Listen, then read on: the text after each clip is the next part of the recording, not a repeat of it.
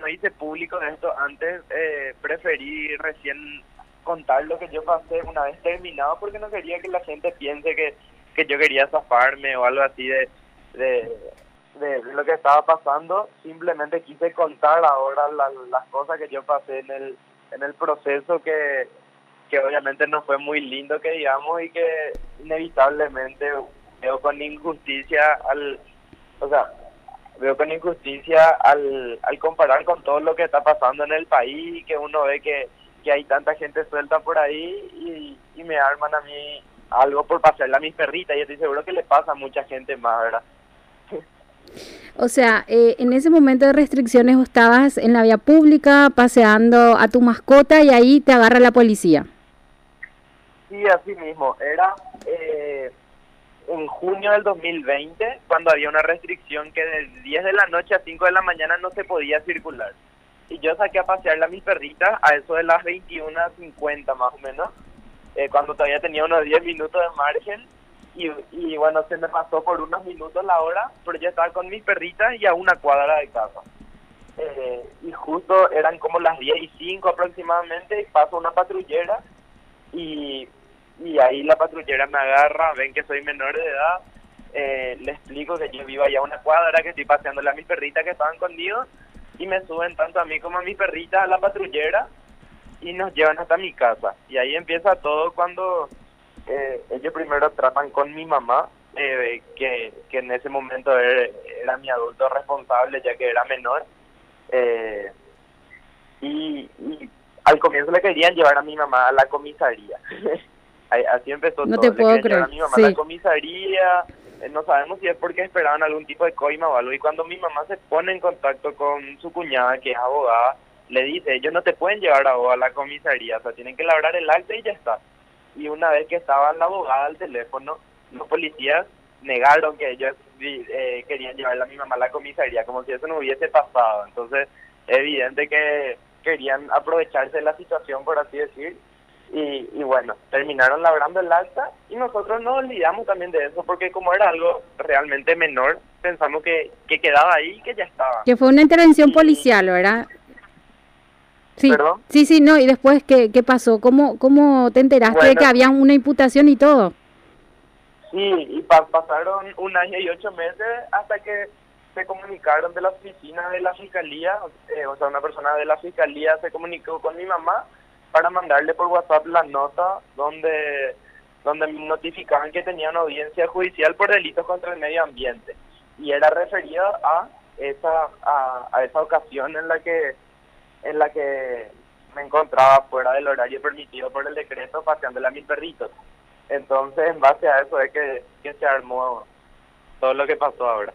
Eh, delitos de contra el medio ambiente. ¿Cómo tomás esto, Nacho? Porque nosotros te recordamos realmente con mucho cariño, ahora Todo lo que pasó el inicio de la pandemia, el momento más difícil que nos tocó pasar a todos, la falta de medicamentos, alimentos, que estuviste siempre por ahí recorriendo el hospital, al igual que otros jóvenes, ¿verdad? Que, que fueron voluntarios y, y, que, te, que te enteres de esta imputación y te llaman a una audiencia, ¿verdad? Bajo percibimiento dice que, que en caso de incomparecencia será declarada la rebeldía del mismo. ¿Cuándo acudiste vos a la audiencia ante la jueza Inés Galarza? La audiencia eh, tenía lugar ayer, el el miércoles 16 de febrero. Y la verdad que cuando yo recibí la nota, vi lo de los delitos contra el medio ambiente y demás, fue una sorpresa enorme porque eh, no entendíamos en qué momento yo había cometido un delito contra el medio ambiente justamente. Y después entendimos que era por eso y seguimos sin encontrar el, eh, el sentido, la lógica de eso. Pero bueno, sacando eso de lado, eh, eh era una sorpresa el simple hecho de tener que pasar por todo esto por haberle sacado a pasear a mis perritas. Y, y fue el jueves de la semana pasada, el 10 de febrero, que me citaron para una evaluación psicológica en el Palacio de Justicia. Y ese es el momento que yo también comenté en redes sociales que fue el que peor pasé por, por el, porque fue un momento complicado. De por sí ya tenía una frustración y un enojo, por así decir, de, de tener que hacer una de tener que hacer una desde que una evaluación psicológica por haberle sacado a a mis perritas, pero bueno, entiendo que es parte del procedimiento, lo que sea, y me fui. Pero el, el momento realmente malo fue el pasar más de una hora con la psicóloga que todo el tiempo me trataba como si yo fuese un criminal o un delincuente, tratando de encontrar qué es lo que estaba mal en mi vida, por eso, por eso yo era un delincuente, ¿verdad? Y la verdad es que me trataba de manera muy despectiva, era, eh, era complicado lidiar con eso. Y me, hacía preguntas como si yo tenía algún tipo de maltrato en mi casa, eh, si insinuando que, que yo me veía afectado por la separación de mis padres, cosas por el estilo, tratando de ver qué es lo que estaba tan mal en, mi vida, por así decir. Y ahí es cuando yo me di cuenta que la psicóloga no estaba ni enterada del, motivo por el cual yo estaba ahí. Te hacían preguntas al azar, por ahí si tenías algún problema. Así mismo, es como que en, vez de hablar realmente y, tratar de encontrar qué es lo que había en mí, eh, sea bueno o malo, directamente trataban de buscar algo malo, ¿verdad?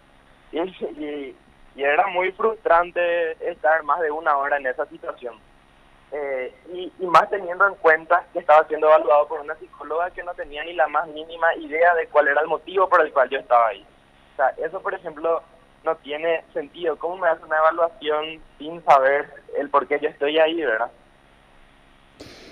Qué bárbaro, realmente mm, una experiencia nuevamente que da una mala imagen al Poder Judicial tantos casos de corrupción, tantas prescripciones a políticos corruptos, en muchos casos incluso se les condenó y fueron declarados culpables y te citan a vos para un tipo de este, de una audiencia de este tipo, ¿verdad, Nacho? Em, ¿Qué podés decir de, este proceso? ¿Cómo quedó? ¿Qué, te informaron? Porque lo que veo es que la fiscalía pidió un criterio de oportunidad fiscal, Oscar Delfino. ¿Llegaste a hablar con él? ¿Te citó para una audiencia? Eh, no, yo no llegué a hablar con el fiscal, pero como te dije al comienzo, sí tenía una audiencia fijada para el día eh, para el, día de ayer, que, iba a ser llevada a cabo vía telemática, porque porque solicité que así sea, pero que al final nunca se llevó a cabo porque se solucionó todo entre entre mi abogada y uno de los asistentes ahí del fiscal eh, que como no era algo mayor, ni siquiera hizo falta llegar al punto de, de, la audiencia, ¿verdad? Pero sin embargo, el mal momento y, todo lo vivido las semanas antes ya, ya no desaparece, por más que no se haya hecho la audiencia. Pero por suerte ya está todo solucionado. Mm. Eso también, como te dije al, al comienzo, eh, nosotros queríamos contar esto una vez que ya haya pasado, porque no estamos esperando ningún, no sé, que, que nos resuelvan de, de nada, sino que simplemente contar la experiencia que tuvimos y sacar a la luz, porque como te dije, estoy seguro que así como yo viví eso ahora, hay muchísimas personas que, que seguro pasan por lo mismo.